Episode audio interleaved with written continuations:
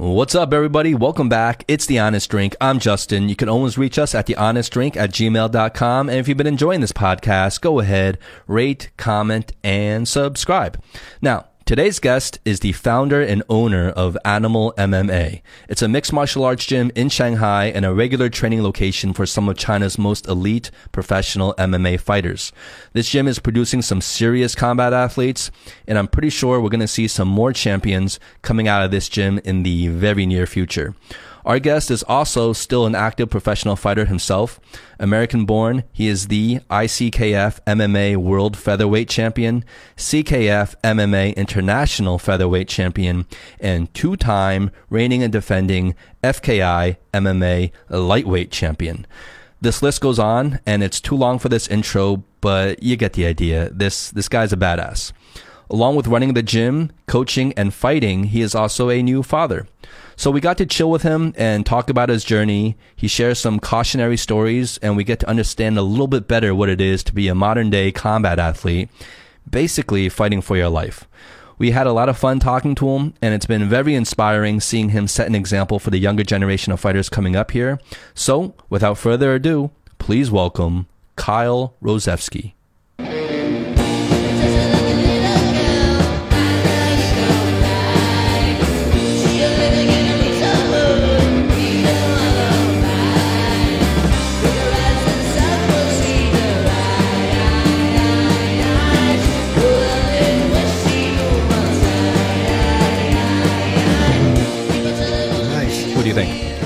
Yeah. Are you uh are you a you're you're, you're a pretty big whiskey drinker, right? I enjoy the whiskey. Yes, I do. Yeah, I'm a single malt lover.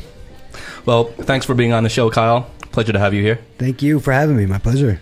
Let me ask you, because since we're drinking, um, you know, you're kind of like the first like real legit kind of professional athlete um, we've had on the show. Okay. You know, we've had trainers, nutritionists, and people who are very serious like um, like sports hobbyists. Right. You know, we've had uh, like marathon runners, trail runners who are pretty elite here. But you're you're a combat um, fighter, I guess. Is that how you say it? Combat fighter. combat athlete, yeah. combat athlete, yeah, right? Yep. So, in the professional athletic world, I've always wondered, like, how often do these athletes like drink? Like alcohol. You know, like it, it really depends on where you're from. I, I think um, a lot of it has to do with your upbringing and, and where your camp is. Mm-hmm. Um, when I started in New York, th- there wasn't. It, it, was still illegal there. Like, like nobody was doing it. Nobody could compete legally in MMA in the state of New York at the time. So there weren't too many training camps there. Um, the ones that were, everybody was super serious. Like you either were that guy in the room who always smells like cigarettes that nobody wants to like be partners with. Mm-hmm or you were just balls out with it and like you ended up moving to either Toronto or like I went to Ohio.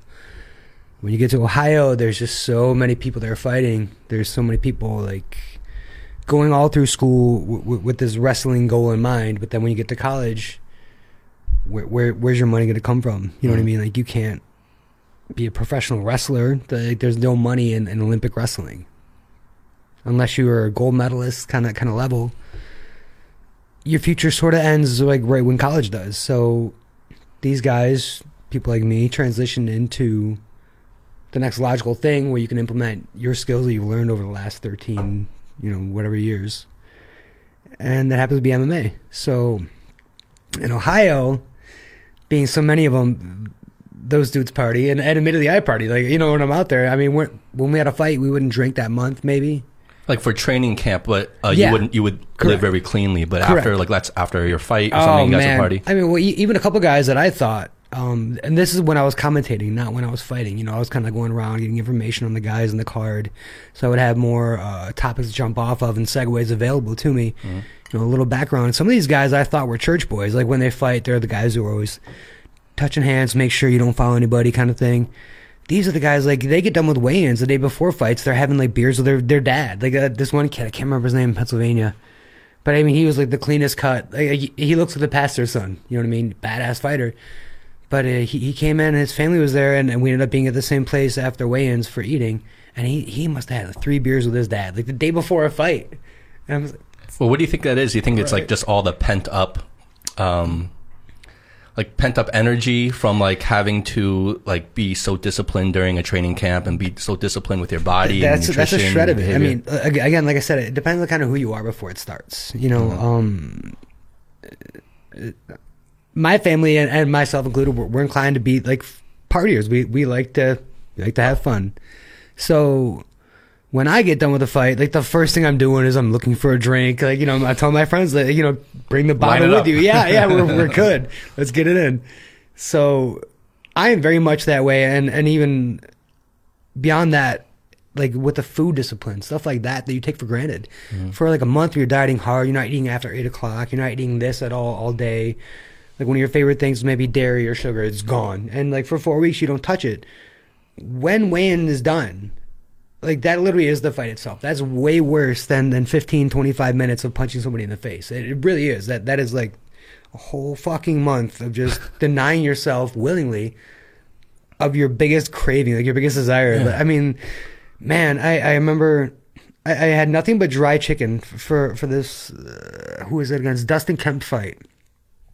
And I, I just moved in with this guy who was also a fighter, and he was already one of those disciplined dudes, like year round, doesn't matter fight or not. He's got like twenty abs. He just like walks around, takes his shirt off. It's like cool, man. so he he kind of had me on this track, you know, where I I would feel bad if I put ketchup on anything, and he'd be like, he didn't say shit, Well, to that level, you can't even put ketchup on shit. but he it, it- but this is not from him. It's just like he set this example for me, Yeah. and I'm just like, he's looking at me. I, I, he saw me get the sauce out. Son of a, you know what I mean? Like I'm feeling bad about it. So he got me into this amazing shape, whether he knew it or not. And I started beasting out in these fights. I'm like, okay, maybe this is what I'm missing or something, you know? Well, that's got to be such an important part of um, training camp. I mean, I guess really for any sport or even for life, it's like it's all about like who you surround yourself with and the environment or the ecosystem you build yourself. They, Yeah. That's going to set good examples and a good structure for you and make it a lot easier for you to kind of achieve certain goals, right? Yeah, well, I mean, th- th- that's the normal thought in case, but th- that's the wild thing is a lot of guys I know from back in the day, you know, we- we'd get done training uh, in Ohio, and some of these dudes would- be outside like, you, you can smell that? Like, yeah, yeah, somebody's staying around after practice, I guess. Like, okay, and you go and look, and I mean, I'm, I'm not dropping any names, but at least one of those guys is a UFC champion, like, as of last year. So it's like these dudes are getting done with, with, with training, they're partying. I mean, literally, they're not even waiting to get home, and they're partying, and and they're winning UFC titles. Like, like that dude's world champion. It's like, So you were in, when you said you were smelling, you were smelling weed. oh yeah, Yeah. oh for sure, yeah, Nice. yeah, yeah. I mean, that, that's a very prevalent thing in America, especially among the fight community, because nobody wants to keep dosing themselves with Advil all day. Yeah, well, that, that's can take it. That's a point of a lot of debate now, right? Is is marijuana use because there seems to be a double standard in the United States now. Mm-hmm. Obviously, we're not going to talk about China in terms of drug use because we know where Yeah. that story goes. But Right. in America, because it's so largely legalized now, there's this huge double standard because you know no one's going to bat an eye if they see an athlete or a fighter uh, drink. Right, have a few beers or Mm-hmm. wine or or a shot of whiskey. I mean, no one's really going to bat an eye at that Yeah. but they puff puff a joint, then all of a sudden it's this huge controversy. So it's like there's, there's there's really this double standard in terms of um. But then you you talk to a lot of people and they find like real legitimate uh, benefits from smoking weed, or even CBD oils and things like that. Well, that's starting to become really big as a CBD just because the criminal element is taken out of it. Mm-hmm. But there still is all that beneficial side of the plant itself that is being used, and you know, hooray for that. Not everybody is as advanced. Like I come from a real back ass area. Like, like people there are still dropping hard ends, and you know, like just got Confederate flags hanging up. It's like okay, well, welcome to our century. Whenever you get there, let me know. Yeah, wh- wh- where is this? Attica, New York. So in New York, really? Yeah. Oh, dude. Oh, like, damn. Upstate, right? It's- Oh yeah, well, it, that's that's a big misconception. I mean, even in America, but especially here, I come here. Oh, you're from New York City? Wow, no, no, no, no, no. Like, New York City is an eight-hour drive from me. Yeah. Mm, Canada's like forty minutes away. You know, like literally, there's more cows than people where I'm from. But even me, like I, I'm, I'm from the East Coast, right? United States. I grew up in Jersey. But even, even me, like I had this um, idea of like even all New Yorkers, including New York State, were more liberal in that sense. And I felt like the Confederate flags were more like down south, like the Midwest. You know, I, I felt like that was kind of more where it is. But it, it's it's not. Small towns, small minds. You know what I mean? Like, a lot of these people are just very comfortable in their surroundings to the point where they don't want to get out of that that area code. The moment they do, everything's weird. You know, I mean, like, like I grew up with terms like "cityots," like uh, just some- because, because somebody from the city, like like literally, like they come, maybe they need gas or whatever, and you, you can just tell they're not from here. So like they leave and, And they look the, down upon those. Yeah, you hear the people. cashier like, yeah, and then thank God the city it's just passing through. It's like, I don't know, man. It, it's a very weird area. Um, I now mean- here you are in one of the largest cities on the planet. right, right. So it, it's yeah, it's, it's a bit different. That's But gotta ha- that's gotta have been a, a big change for you though, coming over here. yeah, huh? yeah. But it, it's been all for the better. I mean, if I had stayed where I was, who, who knows? Maybe I'd be like the people I'm talking about now. You know. So this has definitely been a growth experience for me. The, the whole, just I mean, the, the first week you're here is obviously different than like the fifth year that you're here. You guys, you guys know. But even now, I'm just like noticing, that, like as a new parent, developments I would have that are different here as opposed if I was in America. Like what? Like, can you give a couple examples? Well, ju- well, just like here, you know, you're not supposed to have your kid outside or whatever. Like, hey, hey, we we are scolded daily by our local neighbors. Like, why is your baby outside? Like, like, why is there not ten blankets on them? But like the whole time they're like blowing cigarette smoke into, into that stroller. It's like, you know, we have some cultural differences here. Clearly, like one thing is okay for you, but it's not for me. Um, I like to bounce my daughter, you know, and she likes it. She she she sings with it or whatever. Somebody comes by, taps me on the shoulder. No, no shake, no shake. It's like, okay. no shit. Yeah, it's like, what do you think I'm doing? I'm gonna get done just like spike or like escort a touchdown. Oh, I've never heard that. So, is that a thing? I mean, I, I mean, uh, apparently, I, I'm, I'm not too sure. All I know is I've been scolded several times for it. for not shaking. Wow. Yeah. I, didn't know that. Yeah. Uh, I don't know. Well, cheers. Glad you're here again. Can we can we talk about uh? This dip. Yeah. So Kyle, you brought this dip. Yes, I did. It is fucking delicious. It's really good. So we're having chips and dip. So you're saying this chips and dip with whiskey and ginger ale, by the way, Oh, the, changes your religion, huh? dude. The, yeah, it's a nice balance. I, I brought extra too, by the way. If you guys want some gingy, get down. All right. Oh, it's just a nice like the flavor balance. The saddest thing about where I'm from is I'm from a place that somehow found a way to make chicken unhealthy. Oh, like, like- oh, like think by of- frying it? Or- Yeah, the, the one place in the world is like, this is delicious. This is healthy. This is great food. Let's make it fat. Like Buffalo did it. Like, there, here comes your chicken wing. You know. So this is another bastard of that, and it makes you even fatter. So that's what I do. Being this professional athlete that I am, Yeah. coming and spreading the, the love of booze and, and dirty dip. That's So how does um? I mean, this is this is going to be a, a more general question, but I think Okay. there's a lot of depth into it in it in the sense that like, what makes someone choose fighting as a career in the first place, right? Because from from the normal, like average Joe, right, A person who doesn't really know anything about combat sports, who's not really involved in that world, you look at someone choosing to fight professionally, and you're like, uh, there's got to be a screw loose. You know, Right. you know you, you- that's what you think. This guy must be wired differently to want to choose this. Like, what's what's your response to that? that's all in how you're wired. Like I think some people need it. Like some people really need that release initially, and that's how they find combat sports or martial arts, whatever. Like they have some rage or some anger issues they got to deal with, get it out. Cool.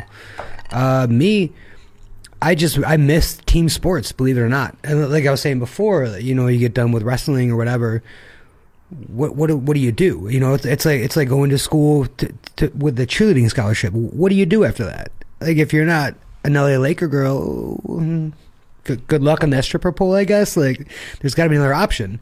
It's like how do how do you utilize and leverage your skills that you've learned then to further a career? You mean? No, I, I'm saying is like as far as choosing to fight, it, it it's really it, it's a mixed bag. Like for me, I I missed that that, that camaraderie of like like a team environment. You know, um, there's no way I'm going to be drafted in the NBA or anything like that. So so starting to play basketball is kind of pointless. So So when you say team environment, do you mean like with like let's say coaching staff or, or well, yeah, I mean everything. Like uh, for, for years, all through high school and, and early college, I played soccer. You know, I, I played soccer and wrestled since I was very little.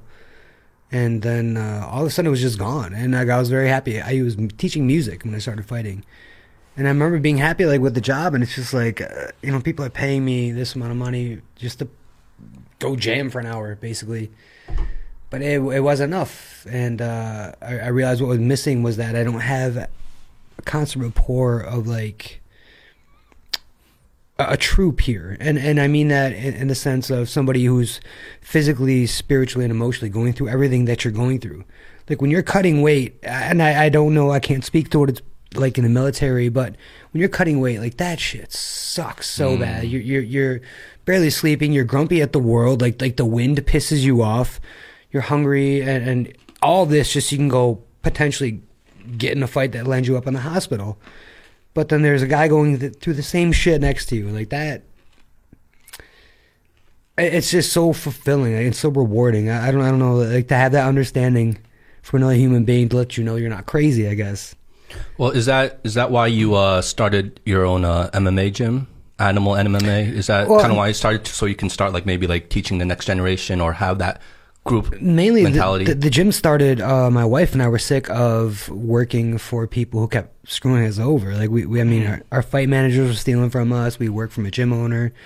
They'd be like oh yeah this is great. Do this price uh, this class we think it's wonderful because that's our first opportunity and then you find out like two weeks later when you've already signed a contract that's like condemning you to indentured servitude that you're being grossly underpaid and taken advantage of and it's just a continual continual thing here uh, and on top of that, we got sick of traveling all over the city. So we're like, you know what? Fuck it. Let's just uh, take everything we got, invest in the gym. I mean, that's what we love. It's what we do. It's what we both know.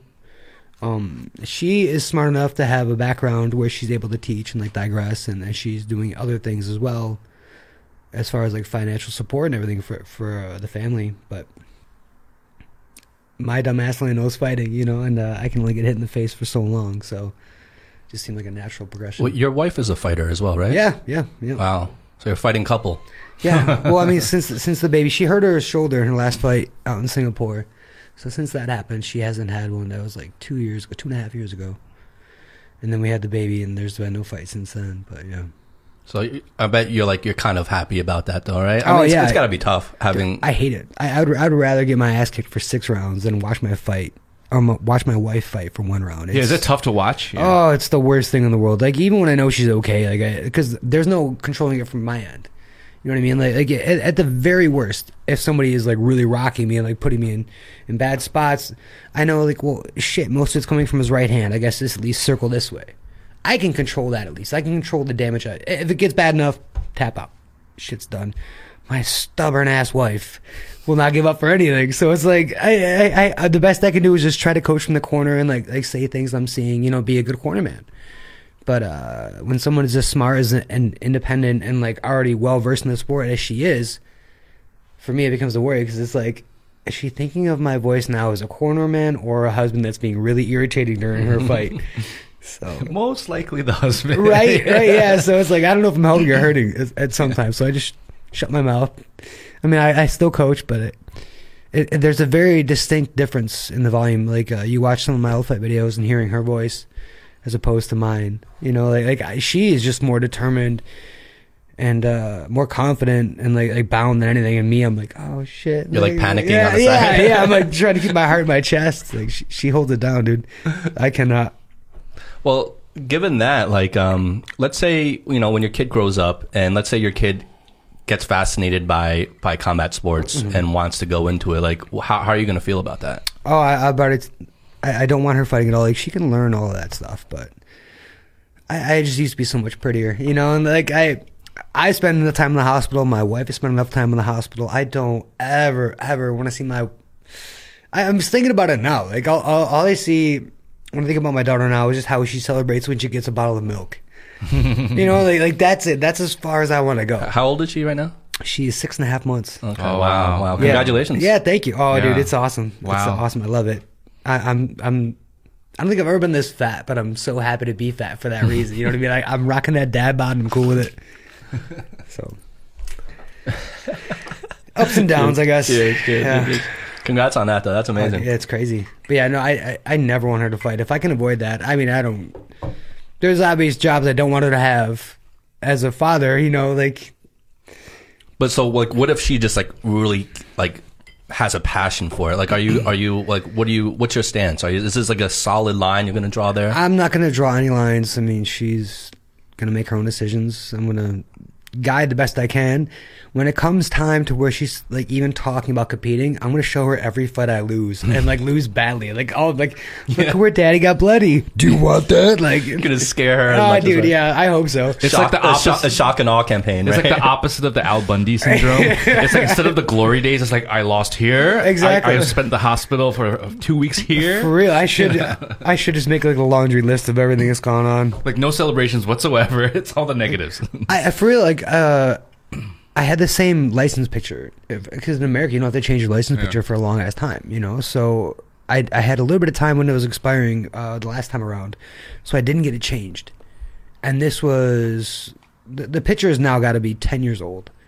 So this is like eighty stitches before my ears were normal before. So like now, if I have this license and I go to the airport or anything, and people are like, it's that big like, of a difference. A glove snaps. Like, okay. It's like, ah, shit. Here we go again. Uh, Dude, if every time I go to the airport, for real, every time uh, with that license or uh, anytime I've broken my hand, because casts are different here in China. They they put this weird metal rod. Like every time I've broken my hand here, like the bottom side will be this metal rod that just kind of like traces up the inside of my middle finger, some like weird like half Elmer's glue plaster drywall bullshit, and then like a real cast on this side, but just a bar and like clay over here. So I'm trying to get a flight home. Like, "Ah, are you smuggling anything, sir? Like beep beep beep beep. beep. No, beep beep beep beep beep. Like the. Uh, they look at my license. Look at me. Snap like, oh, I, I hate this room. What's um what what's like the worst injuries you've gotten fighting? Oh, um, my my hand, I, I guess, like is reoccurring. Like it's never gonna get fixed. I don't know if you can see, like this bone is not permanently dislocated over, like the one that like comes down. Yeah, you see that. So it's kind of just like fused over. I, I have to break it. I have to re-break it in order for it to get fixed or get surgery. Wow. So that's like the long-term one. But uh, I mean, my face, man. I, I really there's eighty stitches at least, like in my head. My orbitals have both been broken, like where my eyes like sag down, like sloth from Goonies. You know what I mean? It's really nasty. Like, oh damn. uh, yeah. I I think everything else, like like toes and stuff. I have a couple like permanent small things, but livable. well, like with the cauliflower, is it? Ca- it's called cauliflower ear, Yeah. right? Yeah. Like, how does that happen? Because all like the the wrestlers, grapplers, or, Mm-hmm. or, you know a lot of like MMA fighters, you see them with the like really heavy cauliflower ear. it's, it's it's dirty pop. It, it's it's terrible. What is um, so your ears are, are mainly cartilage. They, like that's what they're comprised of mostly. When that cartilage gets abused and misshapen and like basically moved, wherever it settles is where it settles. So it can be swollen and then relocated, and if it's not drained and taken care of properly, it just it, it's cartilage and blood pockets that just keep resettling, and relocating, and moving until it becomes hard.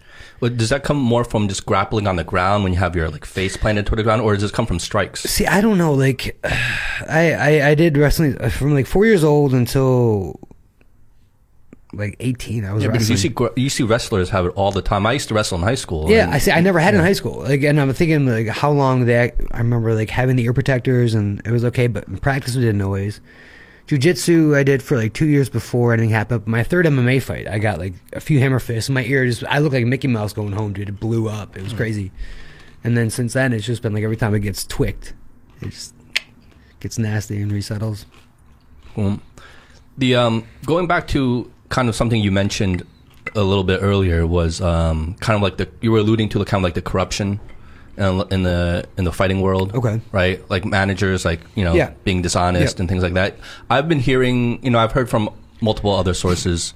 Um, a lot of nightmare stories and things Mm-hmm. like that. Is that like how prevalent is that in the in the combat sports world? Oh, huge! I mean, Is that all over, or is that just Uh, without doubt, I specifically mean, here, or what? the, the thing is, like you were saying before, to fight you kind of got to have a screw loose, you know. But even if you're not crazy, there's some sort of desperation. Like there, one of the first things you learn in life is to run from a fight. Like you're taught fight or flight. Those are two responses you mm-hmm. have in your id, you know. And like everybody, almost predominantly is run, be safe, just get get the fuck out, you know. To go in willingly to do something like that especially to make it a career, you have to be desperate or be lacking skills. Otherwhere, you know, it's it's one of those things. So managers are well aware that a lot of these people lining up are not the brightest bulbs in the box. Like that kid just said he would fight this amount of rounds against this guy who's a killer for this amount of money. Well, that next kid said he would do the same fight for half the money. Well, that kid at the end of the line will do it for a tenth of the money. Okay, every time we go with kid number 10. You know, and whether he's the best, most qualified, least qualified, most likely to get hurt, whatever the case is, he's the cheapest. So if that's the case, keep the line going because there's always going to be another one. There's always going to be one, two, three, ten more kids waiting for that same opportunity, willing to do it for less. And that's why, like, it's it's going to be forever perpetuated because there's never going to be a fighters union. You know what I mean? Like mm-hmm. these are the same guys I'm, I'm, competing against. You want me to shake hands with you and go into a meeting? Well, fuck you. I'm going to be fighting you next month. Like, like, what do I have to gain from you getting better? If you don't even get the chance, I get a better career opportunity because you don't. So because of that lack of unification, we walk in and we're basically lambs to the slaughter. It's like I need a job. Yeah, apparently you do. You're willing to get punched in the face for it. Okay, so just give us one second. You know, the door will close. The fighter waiting here while the manager and the promotion talk inside. Whatever deal is made in there, that kid already said he's going to fight for this amount of money, whatever X is equal to. And X might be a fraction of a fraction of what is actually getting paid. And and that's how the game keeps going and keeps going. Like I mean, I don't I, I don't even want to guess like how much I should have gotten paid for my first eleven fights here with, with the manager we had here. Yeah, and like I said, this is a guy from America, so he spoke Chinese. We we, we knew nothing about the culture, the the whole fight game out here at all, and it was just this was an American manager, or okay. Yeah. So so we came out, and, and, it was just like, oh, trust me, you know, like, don't worry, I got you guys. We're, we're, fellow Americans. I got you. Don't worry about oh, it. Oh shit, that's the worst. Yeah, and and, and like I, I remember conversations now, and like, like, stuff that I thought was so funny is is like we had a we were on a, a bus one time. I think we were going to Shandong and and I made the, the joke to my wife when I got home. It's like, yeah, I was you know talking with him today, and, and we he was on the phone talking about some guy named Joe Chen. You know, he say I I couldn't tell exactly what. But I heard my name, then I heard something about this Joe Chen guy, Joe Chen. And uh, that fight ended up getting paid two thousand. My manager, who was talking to Joe Chen, turns out to be Joe nine thousand Joe Chen. So out of like nine thousand, whatever, which may have been just the, the show money, not even like a fight bonus or win was like the bottom line. I was supposed to be getting paid, but then he's turned around and giving me two because that's what he's able to tell me is only available to us. Like, oh, you only get this much. Really, it's this much, but. So he's creating other entities in the contract that are really just him. Is that is that what it is? If anybody finds a contract of anything, you're lucky. Oh. Yeah, dude, we never had. So was it mostly verbal, verbal contracts? Everything was like, like, when we first came out here. It was on three months. Uh, we got this email after a few fights in America went well. You know, come out and and, uh, and try China, see see what you think about it. And being from small town New York, I'm like, oh, when am I going to get this opportunity ever again? You know, like, and the guy was telling us, uh, you know, this is provided. We train three times a day. We live right above the gym. Everything's provided for you. Don't worry about it.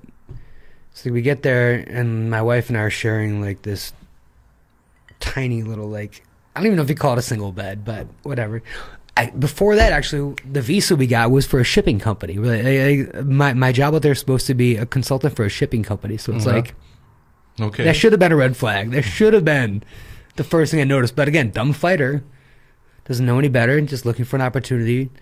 And you didn't know him from before? Nope. Only I met through some some messages online and like we're from the same fight area, like in Ohio.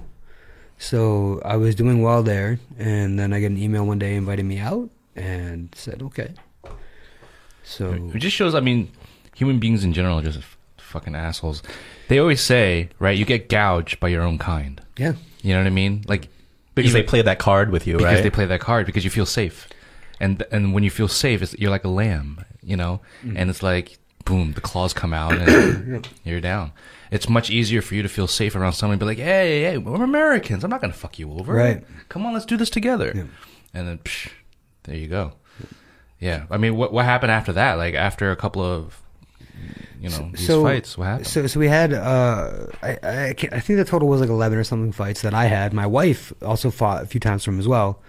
And did you come here together? Yeah, yeah. Okay. We, we we weren't married yet. We had engaged over here actually, but Okay. we, we came together as boyfriend girlfriend and both fighting. So we, we're that's like a double commodity. You know what I mean? Send me send one email, you get two fighters. Bam, this guy Wow. was in. Yeah, He's like jackpot. yeah, uh, for real. Because I mean, we he only had we had this like small shitty apartment in Yangpu, and uh, basically there was like the Ukrainian kid and his girlfriend slept in the the living room, and they didn't even have a bed. They had this weird fold out cot. He fought, and she was a ring girl. So again, it's like a package deal. And then my wife and I had this tiny little crap room, and uh, two for one. So he he basically got like four people he could send to a fight at any time, get paid for, for the price of two. Wow. So yeah, I, I get his his logic on the economy there, but um, yeah, we had a lot of fights, and uh, then we went to Kazakhstan, and his visa was bad. Like he used to have to borrow one of the fighters' passports just to get around. Like he, he would borrow somebody's passport to go on a train, because oh you're white, whatever, looks the same, go ahead. Literally, I mean, for a long time, and he he flat out told me it was one of the first things. Like, oh, I got a bad visa, I can't go with you, so I had to fight in Kazakhstan. He couldn't go with us. So he literally, like, you would just say, like, don't talk to anybody. Whatever you do, don't talk to anybody. Don't allow to talk to the bosses there. Like, that's fucking weird. Like, I'm a grown man. I want to talk to whoever the fuck I want to talk to, you know? He just didn't want you like reaching out, and making other Exactly. He, he didn't want me putting pieces outside together. of his control, So- right? So we're there, and um, I'm cutting weight, and Kazakhstan's elevations is crazy. Like, you know, it's up- Kazakhstan's no joke, Yeah, man. dude, the fighters there are no joke too. yeah, it's up in the mountains, you know. So Those are some tough motherfuckers over there. Yeah. so yeah, it's it's it, it was a rough weight cut, and I remember like, we walked into the sauna and it was freezing. This kid Karim and I, we walked in and, and like like how does anybody lose weight in here? Hmm. and then this guy comes in with a bucket and these two bricks, and he just like he he puts one brick in the bucket, like dunks it and looks at us like like like. I, I'm not not gonna say threatening, but it was just like, like the, the the fucking air changed around this guy. Like his aura was like super saiyan up. Like, and he's like stares us dead in the eye, takes the brick out, shakes it. I'm like, Krim, is he gonna throw this shit at me right now? Like I don't know what's going on. He turns slowly, looks down, bam. He like he hit he, he grips. I don't know how to say. He just like like grip claws his brick so hard it sounded like the, the ceiling's gonna fall down. He stares at us again, picks it up, slams in the bucket of water, shakes it around, picks it up, picks up the other one. How are you guys today? Good. Yeah. I was like, what the It was like his little ritual, like Oh, I- intimidation he- ritual. He, or took me something? some weird roller coaster. I don't know. Like I was about to crap my pants, and all of a sudden I want to give him a hug. you want to go to roller coaster? it was so weird. It was so weird. Um, so these that- are really hot bricks, right? yeah. So Did yeah, I, how, I, how did he hold on to them, like with his hand? I, I don't know. Uh, this one, it's like he's like there was a little weird like wooden half picket fence thing. He puts the bricks down, dumps the water in. The whole room smelled like this metal. It, it, it was like I was ground zero at Chernobyl or something. And it's it got so freaking hot immediately. Like I, I literally went from talking shit about this refrigerator to like Karim, I need help getting my underwear off, bro. Like, like I, it was that bad. Just It- from a few bricks? I don't know. I, I don't know what this mechanism was. Some kind of ancient alien technology. But he, he put these bricks behind this little like wooden fence, dumped a bucket of water in, and the entire place it smelled and tasted like aluminum. But he, it, I thought my skin was melting. It was crazy. Like Wow. We, we we had this technique of using like a driver's license or a credit card to like scrape the sweat off so your pores open up and you keep going.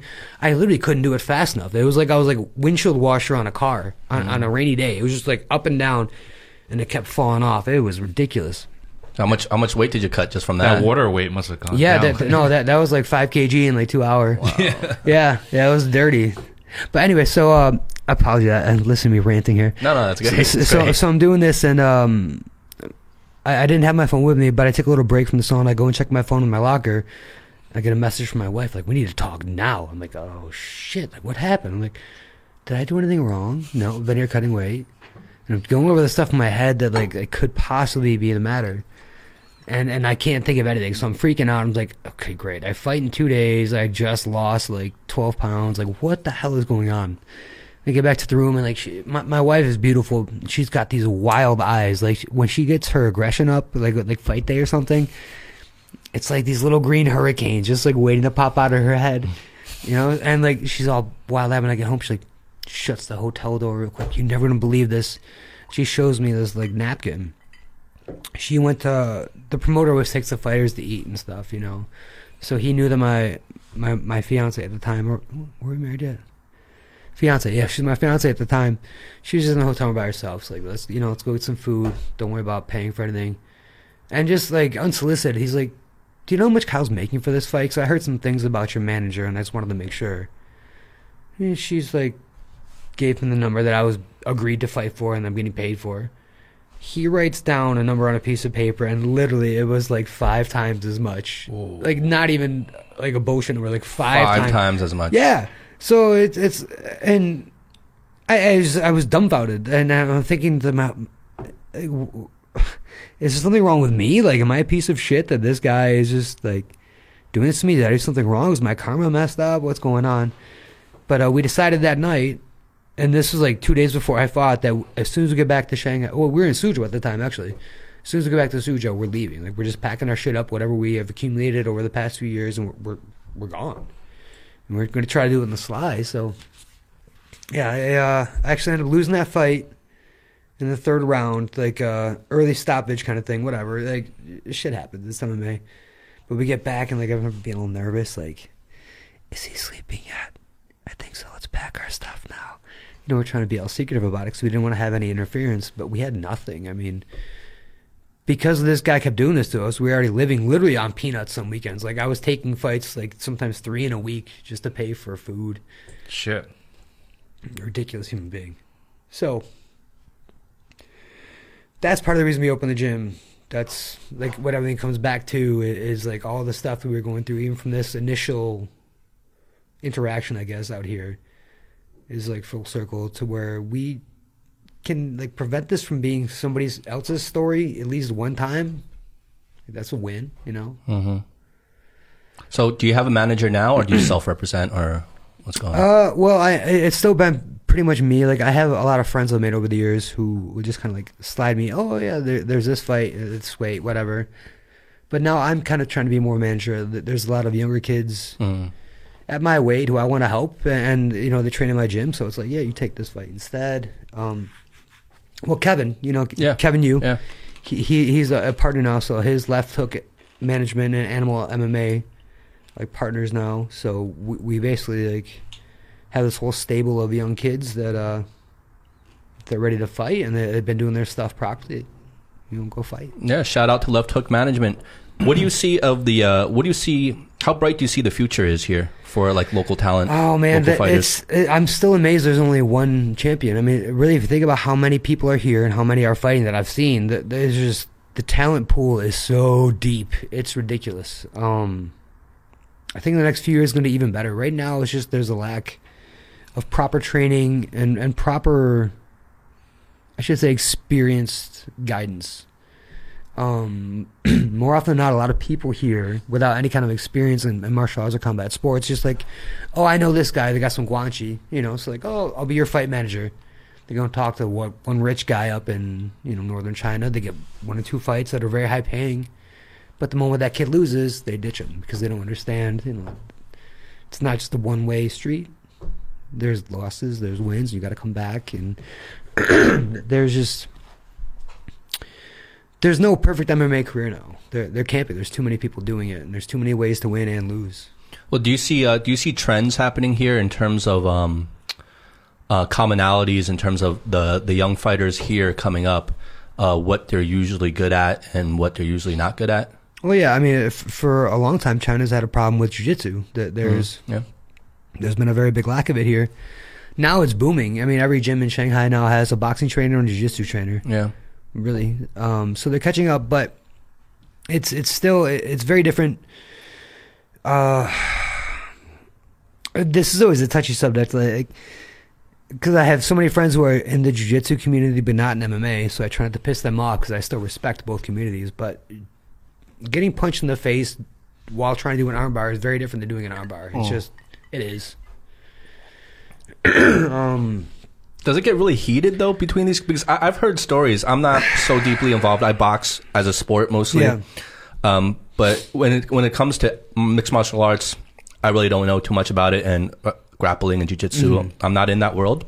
But from a lot of my friends who are, I hear that there is a lot of um, almost like animosity or like tribalism in terms of like my gym, your gym, or like my sport, your sport. Um, and, and like the principles and, and the in the how There- the fundamentals in there, terms there of how for they sure approach these is. I sports. mean, like the, it's really weird. MMA is still with with a lot of people in the martial arts community is not considered its own sport, and that's that's one of the big problems. Is that initial point of communication is never adhered to. So it's like if you go into a supermarket, all the ingredients for a pizza are there. That's not a pizzeria. You wouldn't call it that because they're not together. When you put them all together, now it's a pizza. Now you're a pizzeria. There's a very big difference. I know it's a, it's a mm-hmm. poor analogy, but like if you go to a boxing gym that has wrestling classes and jiu-jitsu classes, you, you're not an MMA gym. Like how many MMA classes are there? How many guys are in there competing in MMA?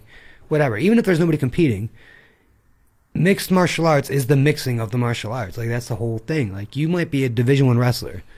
How good is your takedown when somebody's kneeing you in the mouth? Like you might be a world class striker. How good are your kicks when you're on your back? So th- there's always that like that practicality in yeah, terms of and, that's what sucks is like I I don't know if there's such things as an MMA purist. You know, because everybody has a background. You- Everybody started in one different thing. Some people actually did just start in MMA, and those might be the closest to what a purist is. But even well, those will probably be the younger generation now, right? right, right, the, the people who go to MMA gyms because now back in the day there was really it no was such thing. exactly exactly. And, and that's part of where i'm getting to is now like there has to be a separation somehow. Because even though you might be an mma fighter you got 20 knockouts that guy's got 20 submissions. Like you didn't come from the same schools like and there's going to be that little bit of animosity. So what's better at the end of the day? The only way to prove that is having those two guys fight and that's what sucks is you can never have this conversation without having to like physically prove it so it's like uh, we can have opinions all day long. Yeah, Like my black belt's better than your black belt. Well, I can do this, I can do that. But even in China, I, I forgot what they're called, what, what the guy's called, but um, um, this guy got really viral in China and as well. well, for as- challenging all the martial arts. Yeah, oh, challenging Shu- Wing Shu Chun. Xiaodong. Yeah, yeah, yeah, yeah, Yeah. the Beijing guy. Yeah. Yeah, or yeah, Yeah, he's a very divisive character. A lot of people love him. A lot of people yeah. hate him. I've been watching Yeah. a couple of his videos um, because he's also now been commentating on the, uh, one of his friends who's missing um, in Wuhan because he's been reporting some real shit. Really? Yeah, I mean, I'm not going to talk too much about it Oof. for obvious Yeah. reasons, so you can go look it up. But on his own YouTube channel, I'm not looking that shit up. I don't want to go missing, man. We talking about encouraging this kind of stuff. But yeah, on his own YouTube channel, I didn't know his background. I, Uh-huh. I just knew him from revealing information about this missing reporter. And all of a sudden, I look at his videos. And I'm like, oh shit, he's like challenging Wing Chun and like kung fu and Yeah. On like CCTV, like on like like TV stations, and he's winning and like you know beating them down. And But a he- lot of people see him as like a huge bully, though, mm-hmm. because a lot of people he challenged were kind of like older folks who weren't like really into like wanting to like really fight Well, you see, like that- in a street fight. That, you know what I that, mean? That's the tangent. That that's like the weird. Why this conversation never comes to a peaceful end? It's like a game of Monopoly. You never really finish a game of Monopoly without mm-hmm. somebody flipping the board. yeah. So same shit. But this guy is like calling out like, "Oh, you're gonna backflip and like throw a fireball at that dragon? Okay, come on, show me how you do it. Like, show me your chi force." Like that's what he was calling out, and what he didn't realize before he was doing that maybe was that he's attacking an entire culture, not Yeah. just like like a, si- a- a- history. yeah, I mean like like you you can't go after a religion. That's basically what it is here. Like all that stuff is revered to the point where like some of these people are deities. Like, like this monk you're talking about is like a god level here. You can't just go and, and shit on that. You can't do that. Um, Well, the videos also, I think, played a heavy hand in that too, because no matter w- how you felt about it before, once you saw some of the videos where he's like just completely Dominating. like beating up like a, a clearly smaller person, because he, he's he's not a he's not a small guy. He's No. he's a pretty big guy. He's built. He's big. Uh, you know, he's intimidating, and then you see him just like completely like beating motherfuckers up. Yeah. And then so that instinctively like you see that image and then you're like, "Oh, this guy's a fucking bully." You know what I mean? So that didn't really help his cause either from that from that respect. Okay, so here's a weird devil's advocate on that. Is now how many kids, let's say, practice Wing Chun, saw that video, and decided all of a sudden, maybe I'm not going to say that shit I was going to say in school tomorrow. Mm. You know what I mean? Like, I mean, and and, and this is kind of where like I, I I can't say I'm a fan or, or I'm against them, but it's like if someone's really full of shit in your your line of field, you know, work that you do, whatever. you are justified to call him out. His issue was he was literally like unknowingly uh, it, it's going after an entire culture. You know, like like that's like going up to an Irish guy like you shouldn't drink beer. Like that's just stupid. Mm. And the guy gets drunk. Maybe he wins a fight, but you don't show a drunk person like why or an Irish person why not drink. It's just Yeah, I get you. you, you know what I'm saying? Get Like he's literally like like calling out like Wing Chun. He's calling out an entire art form, not just the the practitioner of that guy, not just that dude, but he's like beating him in hopes to represent the entire martial art that he doesn't believe in, Mm-hmm. and that's that's where the problem lies. You make a you make a really good point with that. Also, I think like um but it's it's a difference in application, right? So like if you're like a mixed martial artist and you're thinking more practically, like you're thinking about okay, I'm learning these skills in this martial combat uh, to defend myself or to to have an advantage in a fight, whether it's a sanctioned fight or a street Right. fight or whatever it is, right? Whatever your arena is. So he's their application of those skills is very clear. But a lot of people, let's say, who practice Wing Chun or Shaolin Kung Fu or these things, are not thinking to. They're not. Their first priority is not to apply this into a literal fight with another person. It's more of an art form or an hmm. exercise or or something that they just like doing. You know what I mean? It, so the application in their mind is very different from a person who typically might be like Well, practicing mixed martial also, arts. It's also very philosophical, you know, a lot of these martial arts. Hmm. So, I mean, when you when you're studying MMA, if you want to put that as an umbrella, I mean, it's it's a very direct course of what you're why you're learning, right? Is for combat, for self defense. Yeah. You know. Well, the whole the whole birth. uh, Correct me if I'm wrong, but the whole genesis of mixed martial arts in the first place was because there was so many different schools of thought in terms of which martial art is the best, which one's the most effective, Yep. and so they were like, okay, well, let's put everything to the test. Yep. This this guy against me, the grappler against the striker, right? Or whatever it is, and then and then came the birth of mixed martial arts because you have to use all those skills to the best of your ability, and that was kind of the whole genesis of the uh, of the sport in the first place was to kind of use all the martial arts in a very practical and applicable uh, fashion. I Can I, can I say something though? Because I'm I'm gonna admit something. I'm not a huge MMA fan. Like I don't watch it all the time. When I do see it, it's en- it's entertaining. But I'm not one of those like diehard, you know, fans. But when when UFC or when MMA first started getting popular, one thing I really liked, I think it was when I was you know younger and liking video games, is like kickboxer versus you know. Uh, ninjutsu, you know what I mean? because that resonates with everyone. And all of a sudden, you I'm like, oh, that's cool. Yeah, but then now it plays on curiosity. You're like, Yeah, yeah. okay, which one is better? it's like it's like Wing Chun versus boxer, you know, and then you know it's really like Taekwondo versus whatever. And it's like really stylistically different, and then people are battling, and and they were dressed in their like their uniforms and stuff like that. And I thought it was fun, like it was pretty fun. But now it's obviously it's not like that anymore, right? So that I, I don't know. I think that that was it was like showmanship as well, right? And like like you said, that battle of my school versus your school. You know, I th- I, know, I feel like it's kind of lost. Well, that, that that's where like the original. I, I, I guess I would call it like the economic superpower that is mixed martial arts originated. Before that, the sport started in pankration. So, the first Olympic sport was wrestling, without doubt. Like back in the day, Greek, you know, everybody was wrestling in Greece, Yep. uh, and Rome, like Roman Greco wrestling.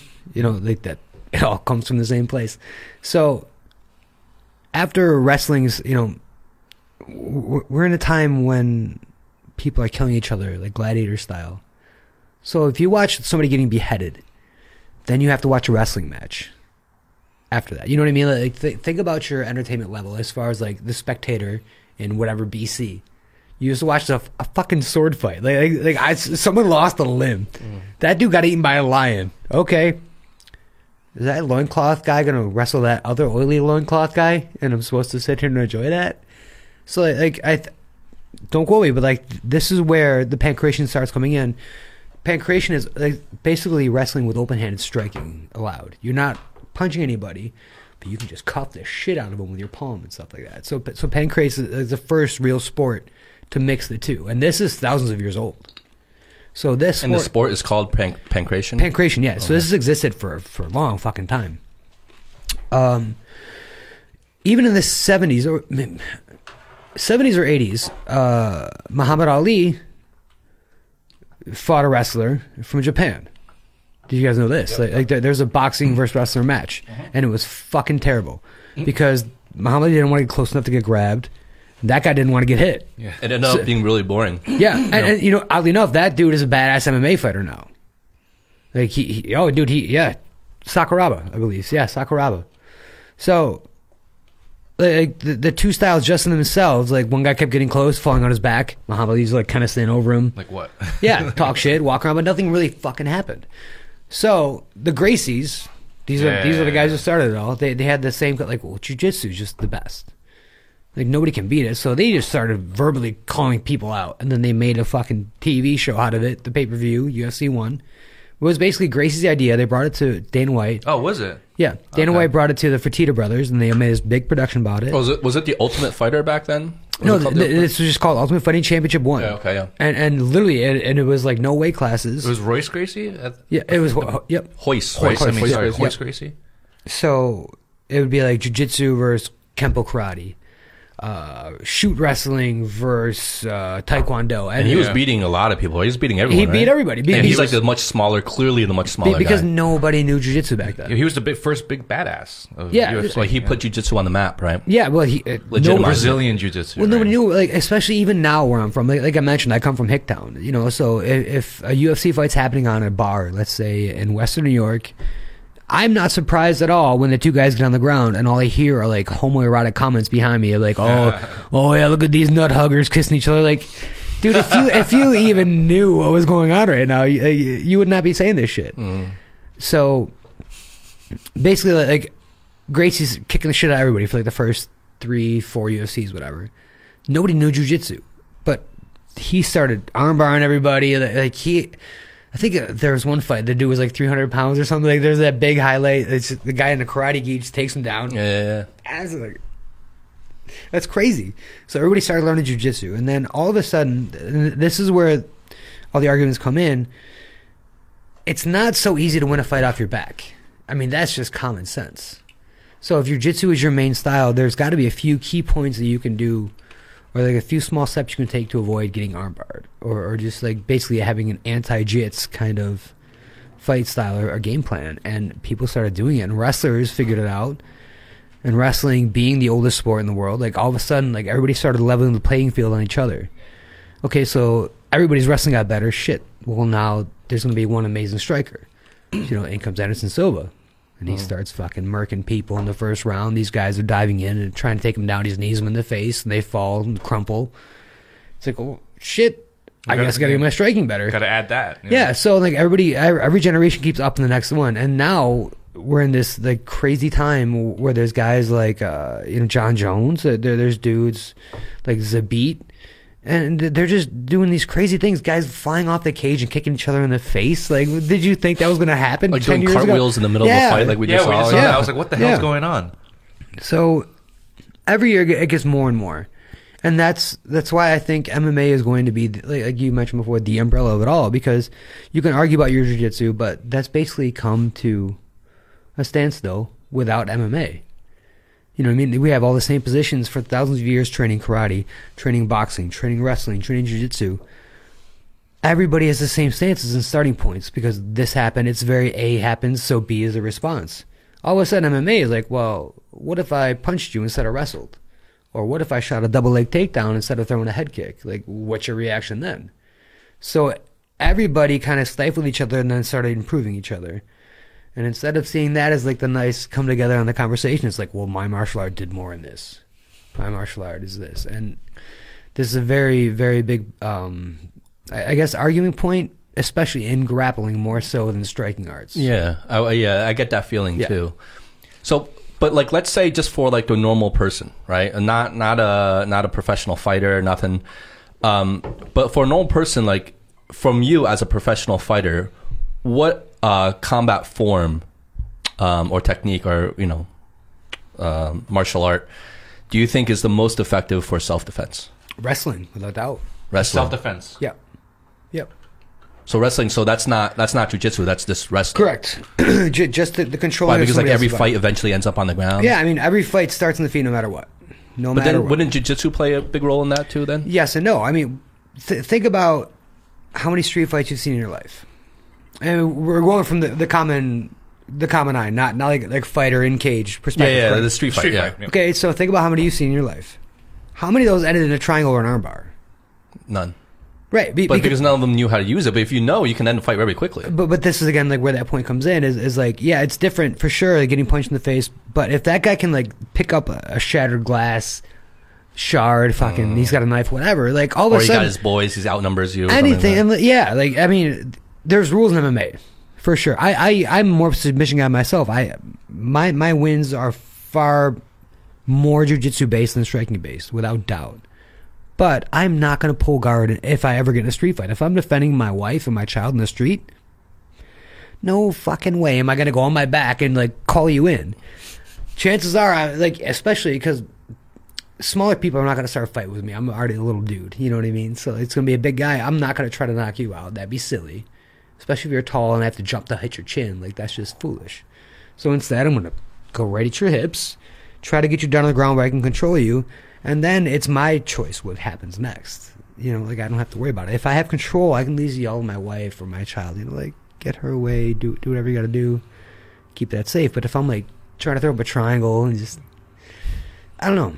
Well, you would use wrestling to try to maybe get him down on the ground, but then once you get him on the ground, you would use probably jujitsu to try to submit him, right? Well, wrestling also has a lot of Or moves choke 'em as out well. something. Yeah, I, I mean, like I, I- I feel. Well, in wrestling, you're not you're not really like choking people Well, too much, right? knock on wood, I haven't had to use it since I started fighting professionally, but I would do whatever didn't leave bruises or permanent damage. Like if I can put somebody to sleep just by squeezing their neck a little bit, and then everybody's safe, Yeah. cool. But if I'm like hammering, you know what I mean? Like, yeah. So you're you're gonna be nice. It does about no good yeah, to anybody. Yeah, right? and I, I, I, again, that's I, I can't even think about my daughter watching my fights, let alone like, oh, this is when Daddy went to jail in China. It's like that guy shouldn't have ran that red light. But don't don't you hold some sort of uh don't you hold some sort of record for like the most like uh chokes or, or like triangle chokes or something like that? Uh, I, am like I'm like third all time right now really for triangles. yeah, for triangle chokes Yeah. for, for finishing fights uh, in triangle correct. triangle chokes. Yeah, yeah. The uh, How, how many is that? I have ten. Wow. I have ten. Yeah, but like the number one guy is like 24. It, it- it's like Joe the Triangular Strangler. Because somebody somebody asked me about it one time. I had like five in a row at one point in my career, and it was like, uh, oh yeah, that'd be kind of a cool stat actually. So we looked it up, and uh, this dude, I, I don't know, he was like fighting in the late 90s, like before everything really started. But he's got 24 triangle finishes, and then Jeremy Horn is the next one. And that guy's got like over 100 fights. He's like UFC veteran. Fought Chuck Liddell twice, I think. You know, like just he's he's a name. So it's like kind of a cool little community to be in. But yeah, uh, What's a triangle? ho- What what is that? Yeah, th- yeah, as he's all right, the expert. so um, basically, it is think about like a swimming position where you have one arm in, one arm out. Okay, so on the side where the arm is not, um, the inside of my thigh is going to cut off your carotid artery. He's talking about his opponent is one arm in, one arm out. Yeah. not him. Correct, correct. So my leg will go over the shoulder and Mhm. come behind So the this is on the ground? Yes. Okay. Yeah. So this this is my back on the side. It's the like a ground. figure four. Yeah, with it, your it It Yeah. exactly is a figure four. Yeah. Um. So yeah, like like my my shin and my foot will be sticking out on the other side, and then the arm that is tucked in here, my other leg, my free leg, goes over and locks on top of my foot. So my thigh compresses this carotid artery, and his own shoulder compresses this carotid artery. Oh wow! So he's choking, literally choking some somebody with his legs. Yeah. basically. Oh wow. and they they pass out. Your last fight, Not uh, every I saw, yeah, the one in Macau, right? Yeah, yeah. You you you uh you triangle choked some uh, the guy in the first round. Yeah. and I saw like because he took you to the ground and you seemed pretty calm and collected, and then you were like okay, and you're like you're sliding up on him, and then uh, I don't know what he does, but I guess he screwed up, and then you you were able to get um your legs around him. Yeah. Is, does that called a rubber guard now with the whole Eddie Bravo thing? Is, that, is that what it's um, called? that, that's that is a position, but th- it's similar. But that that's not the rubber guard. Rubber guard is like when both arms are in. Oh, okay. This was just basically like two thirds of my triangle was in. So this is in Macau, right? And then this was this was uh when when was this fight again? Uh, that was in August 2018. Yeah, I saw this fight online.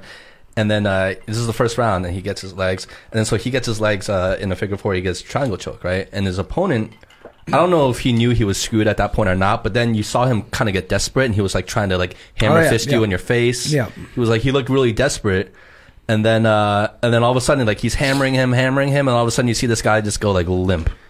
this this Wow. out. Yeah. And then they, they stop the fight, and then he wins. Like when you get in that position very early on, before you even he even started hitting you in the face, like did you already know, like okay, I got this. This yeah. is over now. Yeah, yeah. th- I think that that because was, you had it in deep, right? Well, that was number nine of my ten. So it's like, So you already knew the fight yeah, was over. like I, I, I'm I'm positive. Like, like when I get a certain feeling, it's just something I'm very used to. It's Something I practice quite a bit. So So like you feel like you're locked in, it's tight. yeah, That's it. yeah, and and uh, that's what And sucks. you see the guy just punching, Well, and then all of a sudden he's just like, I should show you some pictures. Well, there, there's a couple where literally, I mean, like the dude is like my nose is just folding underneath his fist. It it's one of those things where that is an MMA thing. You know what I mean? Like that doesn't happen in jiu-jitsu, so it's very different. Like this, it's small little damage, but it doesn't mean a whole lot in a fight when your adrenaline's going. If you're in practice or somebody just keeps like touching your face like that, it's Mm. it's super fucking annoying. And like you you want to tap or you get pissed. Your friend, yeah. It, so Is that part of training? yeah, that, that, that's what I'm getting to. It is like it- that's why MMA is so fucking awful and beautiful, though. It's just like shit like that you don't understand. You, yeah, I'm doing jiu-jitsu. Yeah, I'm doing boxing, but I'm doing them at the same time. So like, while you might be awesome at one, if you're not used to the other, it's it, like I don't care if you're a world champ at either one. Once the other element is added that you're not used to at all, you're not a black belt anymore Yeah. and that's something that I like to like. It's a it's kind of a joke. Is like I I'm so good at getting my ass kicked. You know, like I'm kind of like a black belt in MMA, and but there is no MMA belting system. It's just that that's one of those things. Fighting off your back, I, I couldn't do. I, I wouldn't fight in the street how I would in the cage, even though that's what I'm well versed at and used to it. It would be completely different. Well, would you? What would it take for you to even fight in the street? Because I have this. Um, I, I I've posed this question to other people before, and it's this idea of like like people who really train in combat sports, who really know like yourself, and who understand the brutality of it and understand the discipline and have the that level of appreciation for it. They're actually it makes them in their day to day lives like much less violent people. Yo, for sure. Just like a race car sure. driver. A race car driver isn't driving on normal streets in their like in their Mercedes or their Buick or whatever, Right. like racing other people. They save that for the racetrack Yeah. solely. And they hardly even drive on the streets. Maybe they have their chauffeur or like we know when they do drive on public streets, they're very tame, very calm, very safe because that's just like not worth it for them, right? So I have that that kind of same philosophy towards towards fighters like yourself. Do you find that to be true? Well, my thought is, why would you go out and do your job for free after work is ended? Mm. What's the point? You know, like I'm not gonna go out in the street and get in a fight. Like, Well, obviously, you're not going to go out and provoke a fight. No, but no, like but I- if there was a confrontation where where someone was, you know, provoking you or, or putting you in, in some sort of danger or putting someone you knew in some sort of danger, um, like, you know, what's your reaction then in terms of like in just completely walking away or, or defending yourself, you know? in five years here, that has happened four times. Uh, one time I did nothing. One time I went to just go kind of check and see what was going on with it. I ended up getting hit in the back of the head and then tased for my efforts. And I, I did nothing. Like, Tased did- by who? It, it was security at a KTV. Ooh. Yeah, I, I, I still to this day don't know how exactly it all started, but I was like, my, my, it was my friend's birthday. Next thing I know, he's freaking out, and then Those there's, like, don't fuck around, do they? Dude, huh? yeah, I, I, I lost my shoes. I peed my pants. I've, I'm trying to call my wife and explain what happened. I can't find my phone. It's like it was a rough one. Um, but yeah, I did nothing there. Another time, some guy was like, like pushing me because I was trying to take my scooter up to my old gym, and he was just like literally like, pushing me and and said some not so nice words in my limited Mandarin speaking. I understood about my mother and things I should do. So like I, I was th- that time I was kind of heated, but I didn't do anything. Um, Wait, this guy was talking about your mother? well, you just I, I got the tiny ma, you know what I mean? Like Uh, Yeah. yeah, 操你妈, like, yeah, uh, yeah. I, I'm like I'm like I I, I I'm like, that's I know not really enough. usually what like, Chinese people do. Like, your mom is so fat. She was like, I was thinking like mama jokes or something You know, like that. we just we start roasting each other. Yeah, I was like, oh, the local did that to 你 you? 妈好肥。 Your mom is so fat. Yeah. No, that, that guy just had to stick up his ass for, for whatever reason this one day.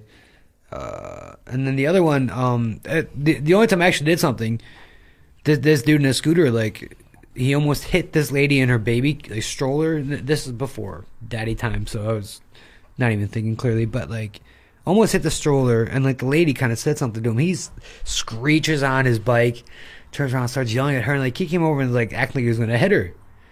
You know, so I was just like walking by, and and I, I don't know what was exchanged as far as verbally what was said. I don't speak well enough yet, or even at that point, not even close. But uh, I thought he was gonna hit her, so I just, you know, then Mm.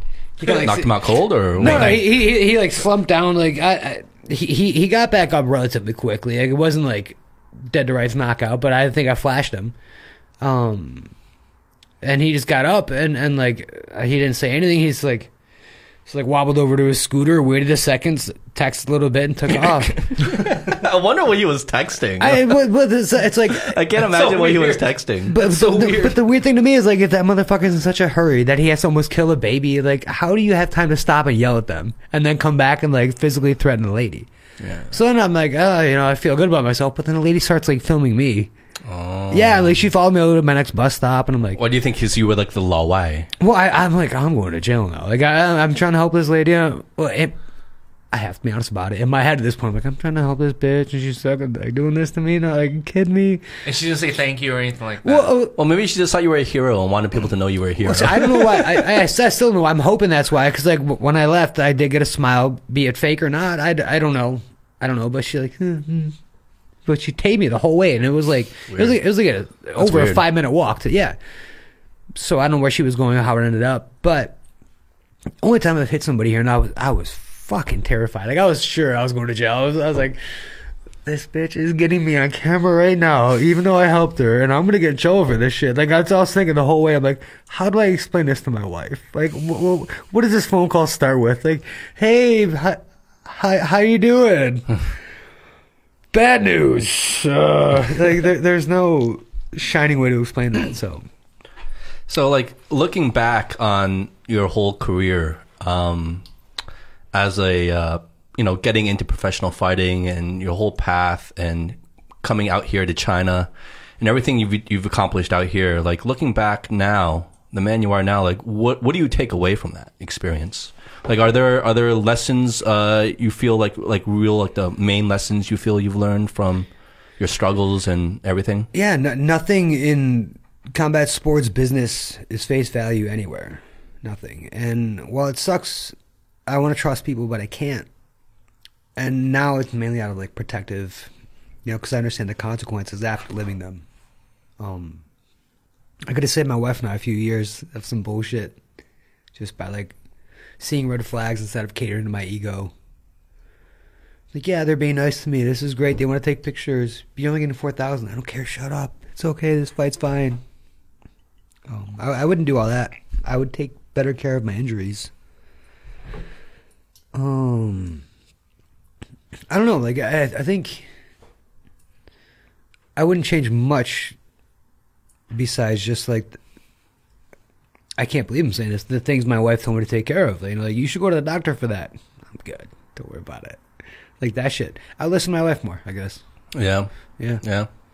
The uh, so that's kind of like on, on like principles on life, like from a fighter. Because I'm always interested in hearing like people's philosophy. Because we talk to a lot of people on this show. We talk to entrepreneurs, you know, business people, and all, all all sorts of people. Like, and they come from a very obviously um, their their perspective on life and Yeah. things that they've learned through their trade and their business.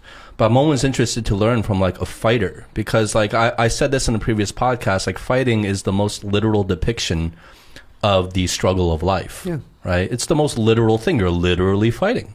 You yourself in the ring, in the octagon, wherever, in the cage. So I, I'm always interested to hear like coming out of it, and uh, you're you're still fighting now, but like like what looking back, like are there f- certain philosophies and lessons on life that you've think you've learned from this career? yeah. Honesty is the best policy. Yeah. You know, if if you lie about your resume in fighting, there's very real consequences to pay for that. Yeah. And here, they don't check as much. Like, there's not a governing body over the sport. That there's not the athletic commission that there is state by state and nationwide in America. So here you can tell somebody, "Oh, I have 50 fights.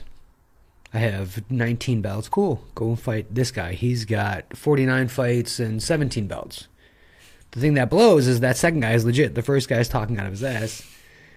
But at least now he's gonna learn a lesson when he goes in there and fights that guy. It's like, well, you got that 17 belt whipping, didn't you? Like that. That's what you talked your way into. Um, in my sport, I, I don't think there's room for for faking it like that. Uh, Well, what's like what's like what's like the toughest thing you think you've had to overcome in your career? just just being injured and and not not the injury itself but when you have like a bad manager or something like that who doesn't actually tell you what life entails with this or what you're supposed to do or what costs what and you are basically at their beck and call because you don't know what what the hell is going on ignorance i guess so not the injury but the ignorance of it all is just like if i'm hurt and i can't make money how how do we survive you know like the if nobody fights for two months, three months, what are we eating this weekend, kind of thing. Mm. And, and we had two years like that, and that that was terrible. I mean, we came out the better for it, but I still feel remiss for having put us through that. You feel well, you feel a certain sense of like guilt or Oh, for sure. It's it's like if if I had not been so gung ho about oh, it- it'll be okay, I'll just fight, don't worry about it, and then not even like understanding injuries can happen.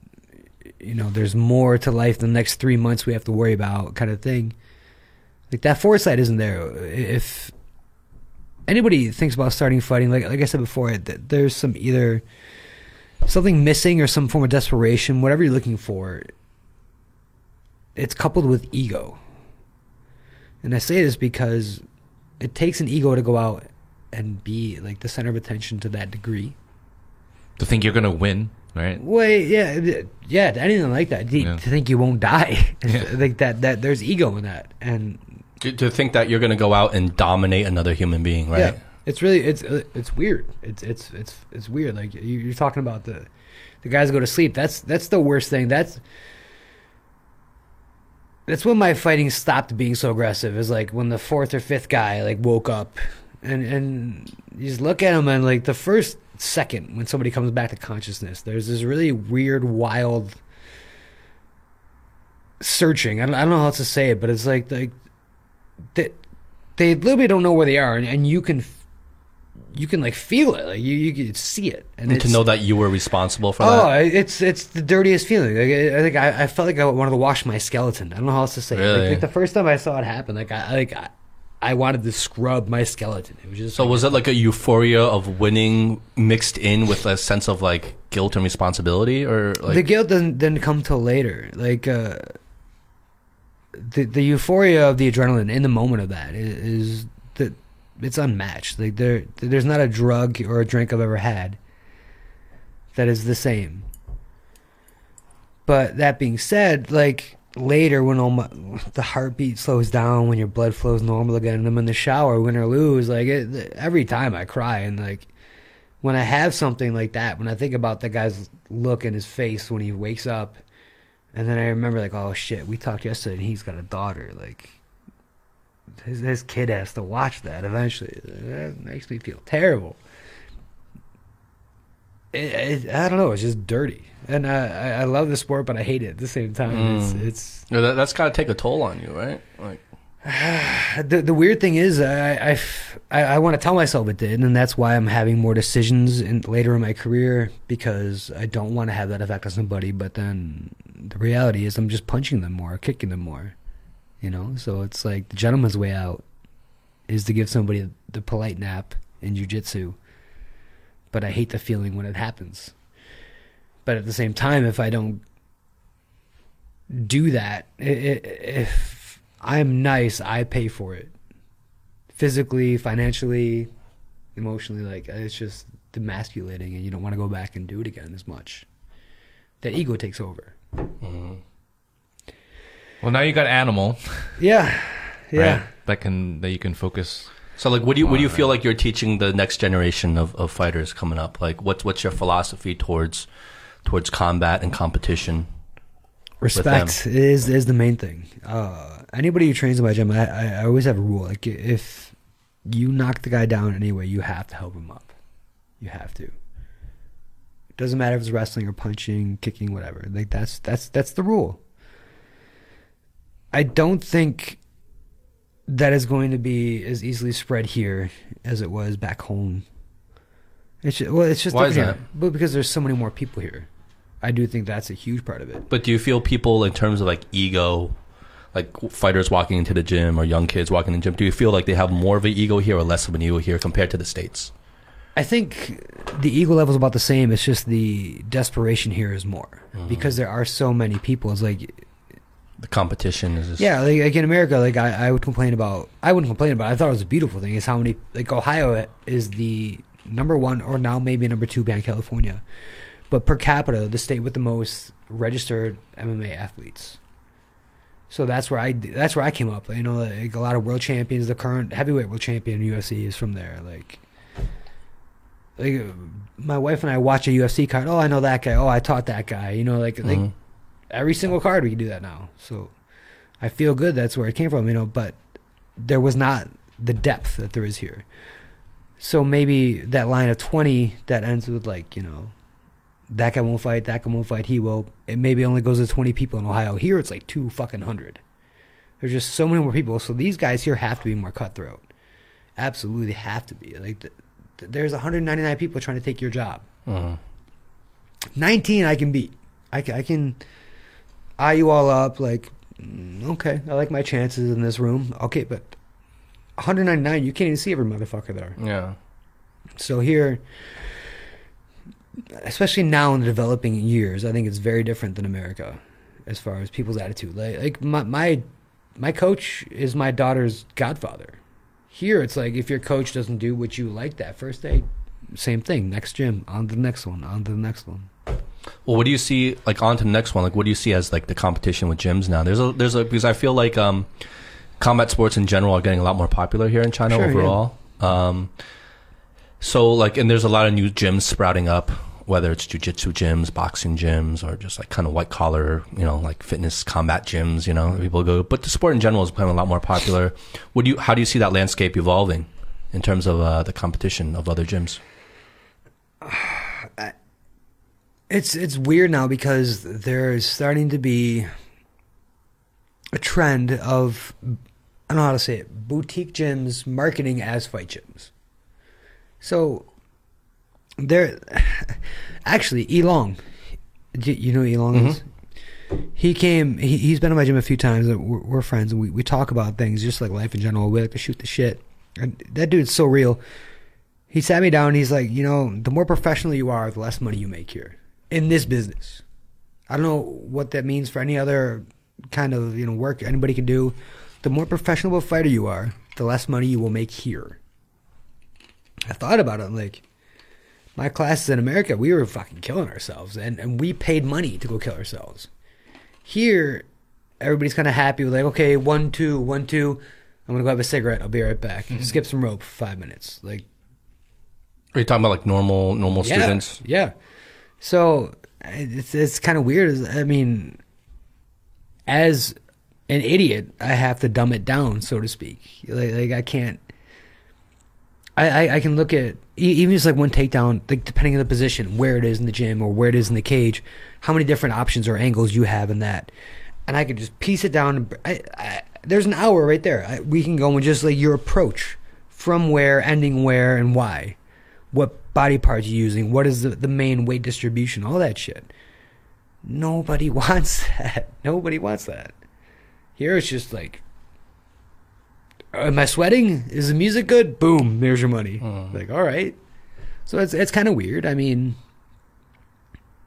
uh, the market, I guess. I, I I can't put it down to people. The market itself doesn't appreciate the level of it yet because it's not as popular yet. Like UFC gyms just started popping up in America, city by city by city. Well, UFC just just started popping up in general, just the Right, awareness of, right? of exactly, UFC. yeah. exactly. So this is it- it's almost like Well, and with and with Zhang Wei Li, it's gonna get like so much more popular oh, because Oh, like dude. like the NBA had Yao Ming, right? Yeah. Now the UFC has someone like Zhang Wei Li, so they need that star to really like boost the popularity. now. Here's a question for you guys because you've been here longer than me and you know the culture better than I do.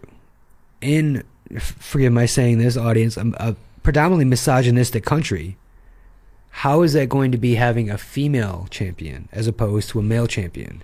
Is this better or worse? I think it's okay. I think it's I mean, completely okay. I perfect think perfect example like um you know coming over here my my work chat right just my coworkers and stuff like that um it's like 90% male in my company and they were talking about the fight they're like did you see the fight blah, blah, blah, and then like sharing links and stuff like that I was like I heard she's she's crazy blah, blah, blah. just they love it honestly here I think it helps that she's a woman because it's out of the ordinary.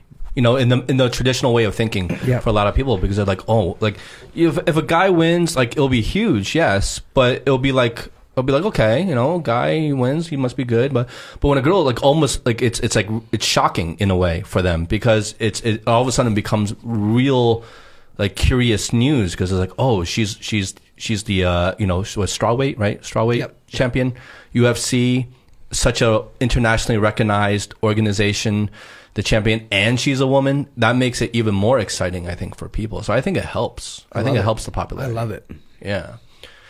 Anyway, I think I think the future is really bright for MMA for gyms in general here. Um, you know, I think it just takes time for, like you say, a lot of these things to become more mainstream, and you know, the culture of fighting, the culture of mixed martial arts, um, the culture of how to train well, um, is is is evolving here.